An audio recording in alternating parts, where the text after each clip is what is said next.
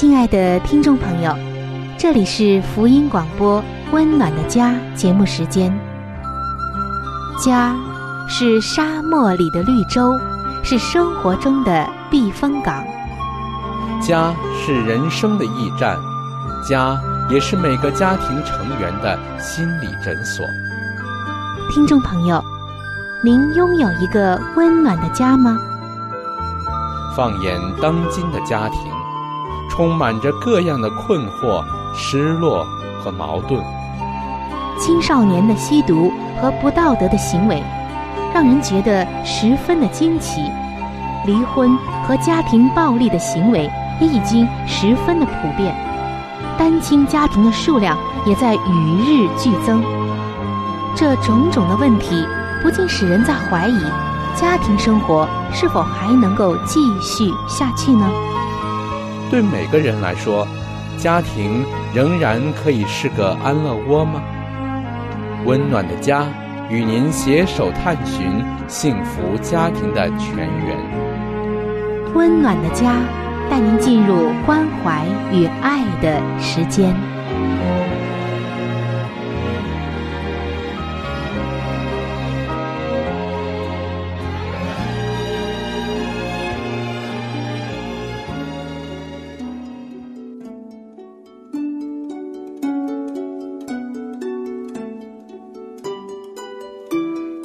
这是一份最棒的工作，也是最难的工作。它虽然能带给你莫大的喜乐，却也能引发你最深的痛苦。没有任何事情能令人如此的满足喜乐，更没有任何事情能叫人如此的筋疲力尽。当事事顺利的时候。你会感到自己站在成功的巅峰，而当事情出差错的时候，你就会立刻觉得自己一败涂地。这份工作是什么呢？这份工作就是为人父母。各位亲爱的父母亲们，不要全然的靠着自己的力量去做，而要随时的来求助于那位。最有经验的父母，就是我们的上帝。他的能力就会贯穿你孩子的生命，他的旨意就会成就在孩子的生命中。各位父母亲们，让我们举起祷告的手，为儿女设立坚固台，成为儿女一生的守望者。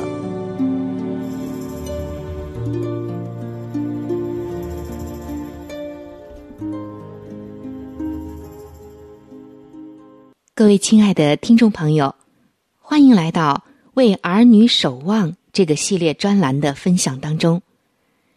在今天，春雨首先还是非常关心做父母的朋友们，尤其是作为基督徒的父母亲，您和您儿女的关系怎样呢？节目的一开始，想要和你分享一位姐妹带来的见证，因为我觉得。在这个见证中，他所遇到的，他所收获的，他所担心的，都和我们有着许许多多相同的地方。我相信，在他的身上一定也有着你的影子。一起来听一听吧。这位姐妹说：“当我的第一个孩子出生的时候，我心中非常的没有安全感。”事事都令我担忧。我怕有人会摔伤他，怕他可能会淹死在澡盆里，怕他会患上致命的疾病，怕我会忘记喂养他，怕他被狗咬伤，更怕他遇到车祸受伤、被绑架甚至失踪。于是。我以一种绝望，甚至于顺服的态度，在上帝面前哭求。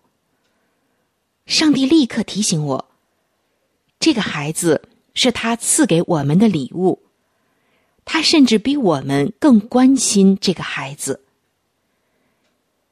他说：“这使我想起了圣经中的教训，说要将一切的忧虑卸给上帝，所以我就卸下了忧虑。我对上帝说：“主啊，我的孩子是我最大的操心，我把他全然的交在你的手中。只有你才能正确的养育他，并真正保守他的安全。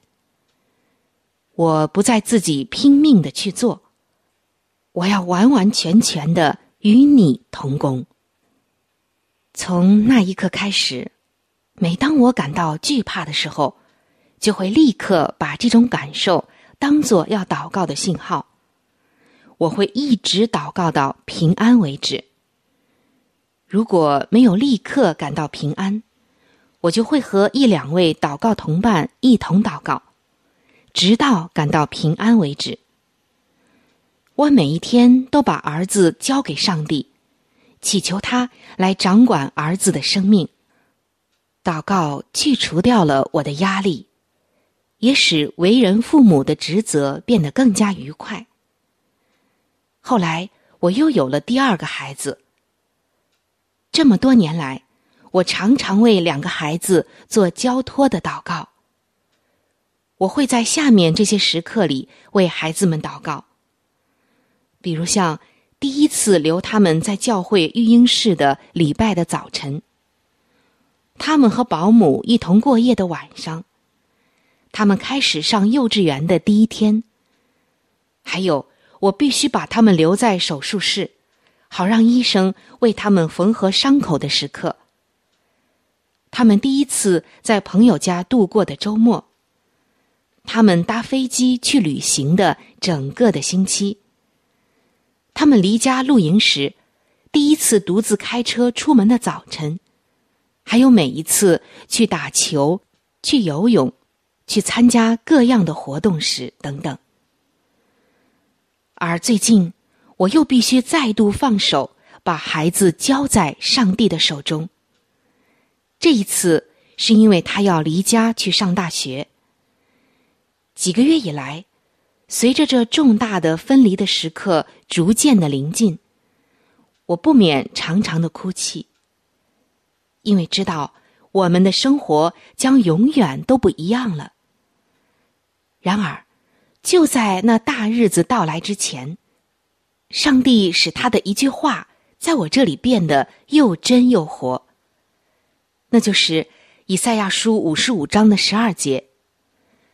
你们必欢欢喜喜而出来，平平安安蒙引导。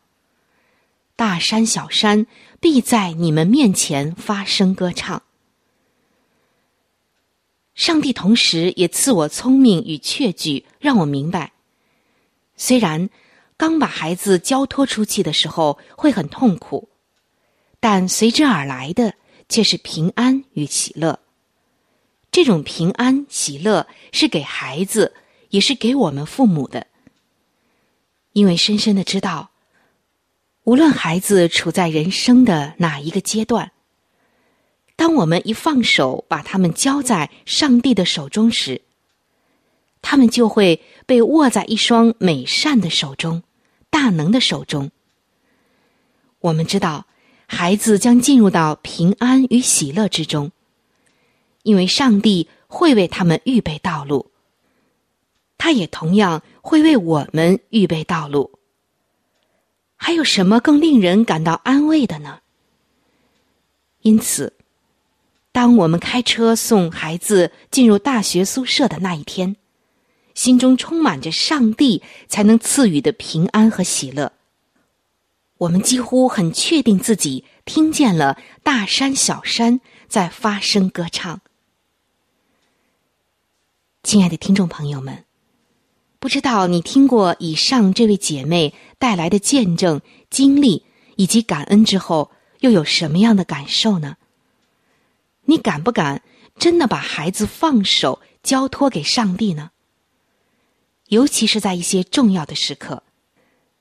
这位姐妹说：“我知道前面依然有许多时刻需要我放手，把孩子交在上帝的手中。”其中最重大的一个时刻，就是他们结婚的时刻。每当我一想到这件事，就不免想起圣经上哈拿的故事。他向上帝求一个儿子，主应允了他的祷告，于是他生下了萨摩尔。哈拿说：“我祈求为要得这孩子，耶和华已将我所求的赐给我了，所以，我将这孩子归于耶和华，使他终身归于耶和华。”亲爱的听众朋友，亲爱的弟兄姐妹。我们看到，作为母亲的哈拿，她做的非常的彻底。她在萨摩尔断奶的时候，就送他到上帝的殿中，与祭司以利住在一起。他这样做是要实现他对上帝的承诺。然而，千万不要担心，上帝不会要你把孩子留在教会的办公室，让牧师或者师母抚养。这里的重点是说，哈拿先放手把孩子交给上帝，然后照着上帝的指示去行。结果，萨摩尔成为了举世闻名的上帝最伟大的先知之一。所以，各位做父母的朋友们，我们不要紧抓着孩子不放，总想独立的养育他们。用我们自己的方法和喜好来养他们，甚至来要求他们，这样只会限制上帝在孩子们身上的作为。如果我们不相信上帝能掌握孩子的生命，我们就会被惧怕所辖制。唯一能肯定上帝掌权的方法，就是交出我们的支配权。让他完全进入到孩子们的生命中。交托的方法，就是照着上帝的话语与法则生活，并在祷告中将每件事都交托给他，并且深信上帝会比我们更会照顾我们的孩子。难道不是吗？当我们放手把孩子交在天赋上帝的手中。并承认他在掌管孩子和我们的生命时，我们全家都将拥有更大的平安。我们不能够无所不能，上帝能；我们无法鉴察万事万物，但上帝能；我们不能无所不知，但上帝能。无论我们的孩子现在几岁了。放手把他们交在上帝的手中，就是我们信靠上帝的一个记号，也是使他们生命开始有所不同的第一步。今天为孩子祷告，就要从这里开始。让我们真正的信靠上帝，学会放手，把孩子交在他的手中吧。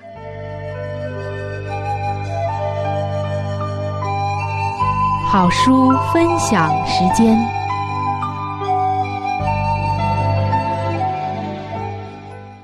各位亲爱的听众朋友，各位亲爱的弟兄姐妹，您现在所收听的节目是由希望之声福音广播电台为您带来的《温暖的家》，我是志鹏。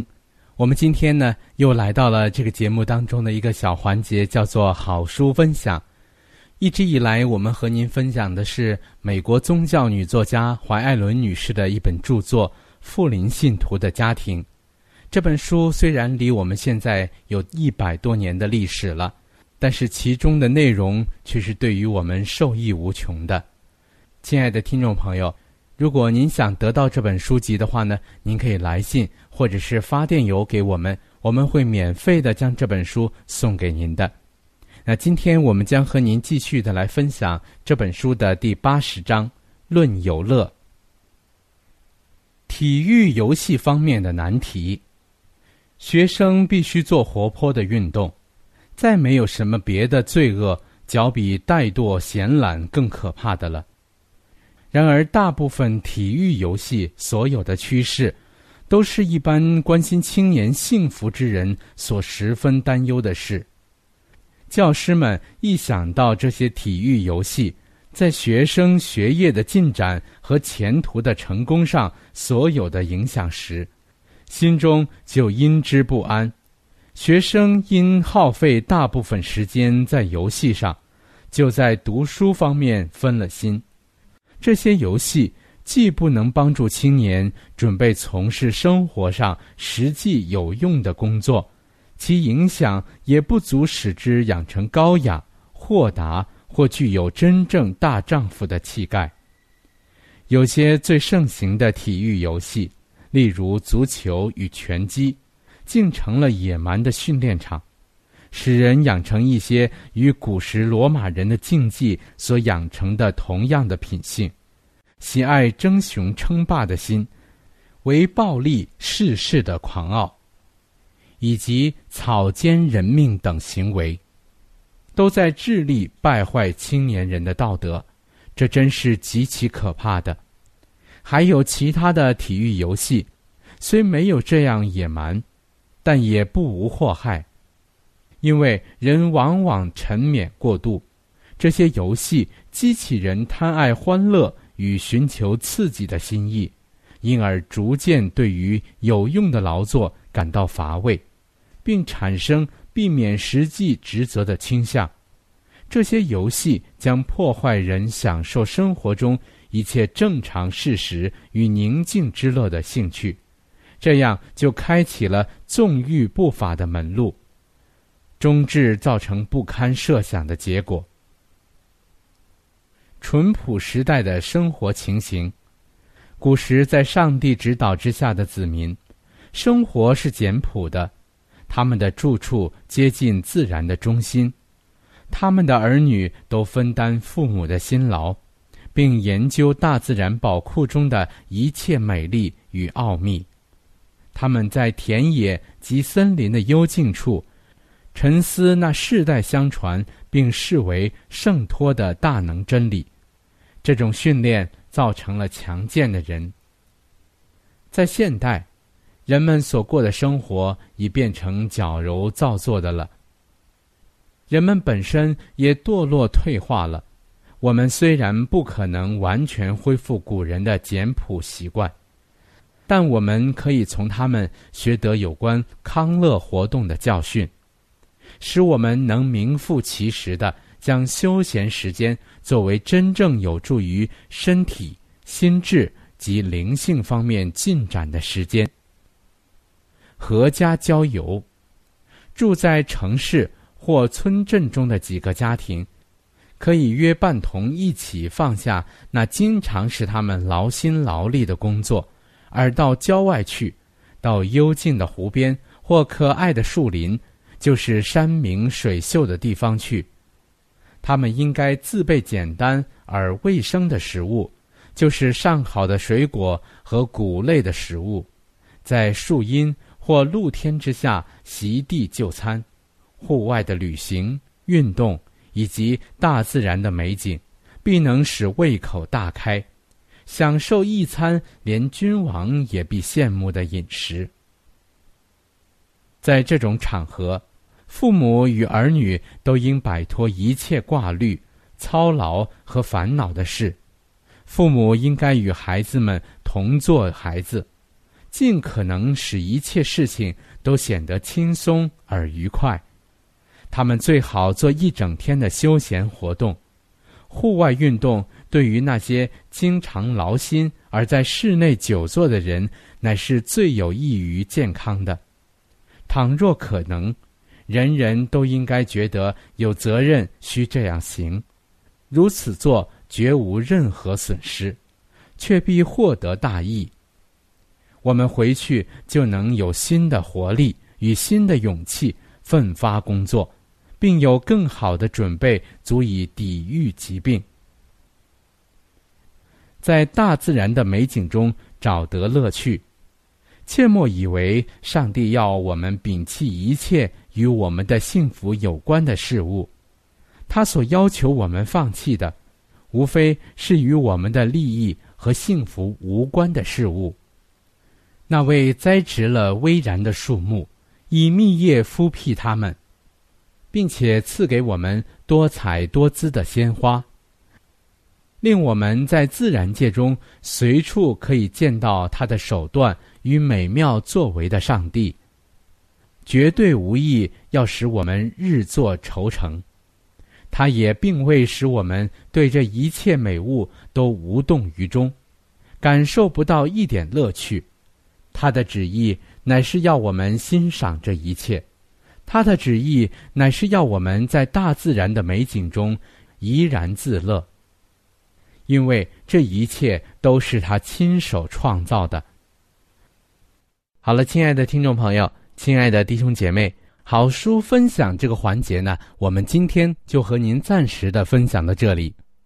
那如果您对这本书籍非常的感兴趣，希望得到这本书籍的话呢，请您来信告诉我们，我们会免费的将这本书送到您的手中的。来信请寄香港九龙中央邮政局信箱七一零三零号，香港九龙中央邮政局信箱。七一零三零号，你写“春雨收”就可以了。如果你给我们发电子邮件也是可以的，这样更快捷一些。我们的电邮地址是 c h u n y u 小老鼠 v o h c 点 c n。好了，亲爱的听众朋友，我们期待着您的来信。下面呢，我们将时间继续交给春雨姐妹。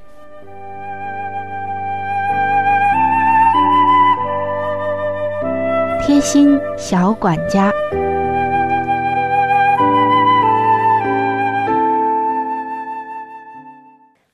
各位亲爱的听众朋友，欢迎来到贴心小管家的时间当中，我是您的朋友春雨。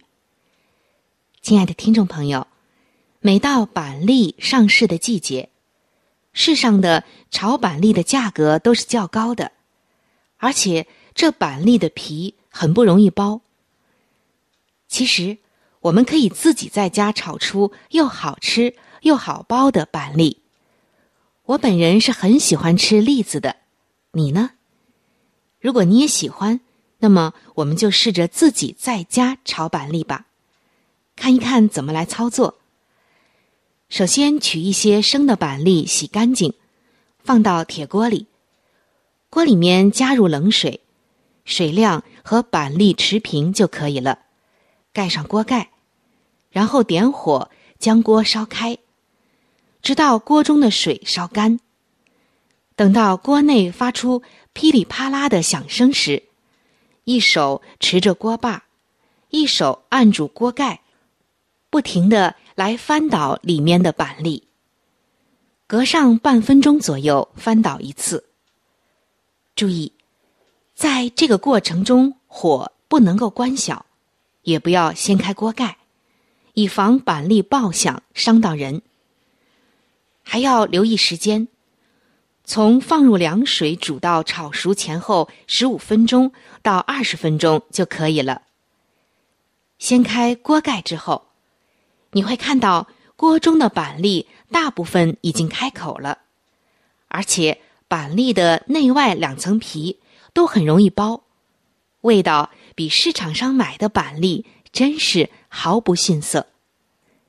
自己在家炒板栗，实在是一个不错的选择，又经济又实惠，口味也不差。下一次啊，您不妨试一试这个方法，看一看，尝一尝，到嘴里的板栗是不是好吃？相信一定会让您满意的。今天的贴心小管家就和您分享到这儿。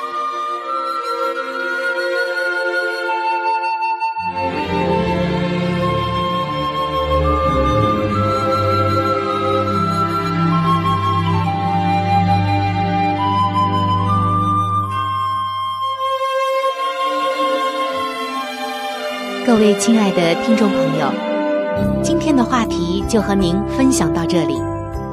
如果您对于家庭，或者是有关于家庭的话题，有什么样的问题、想法与建议，或者是美好的经验与见证？春雨在这里可是非常非常的欢迎您能够写信给我。如果您在家庭方面，或者是婚姻方面、情感方面，遇到一些问题，遇到一些难处，那我们也是非常的希望能够成为您最最知心的朋友。你可以来信告诉我你心中的问题、困惑与烦恼，我们会尽我们最大的能力帮助到您。另外，在我们这里也为您预备了一些与家庭、婚姻有关的资料，是可以免费的赠送给您的。如果您有需要，那么欢迎您和我联系。来信请寄。香港九龙中央邮政局信箱七一零三零号。来信请寄：香港九龙中央邮政局信箱七一零三零号。您写“春雨收”就可以了。春是春天的春，雨是雨水的雨。如果您是用电子邮件的话，请记我的电子邮箱。我的电子邮箱是 c h u n y u，就是春雨的汉语拼音。接下来是小老鼠 v o h c 点 c n。我的电子邮箱是。c h u n y u 就是春雨的汉语拼音。接下来是小老鼠 v o h c 点 c n。如果您有话想和志鹏说，也可以通过我转交给志鹏。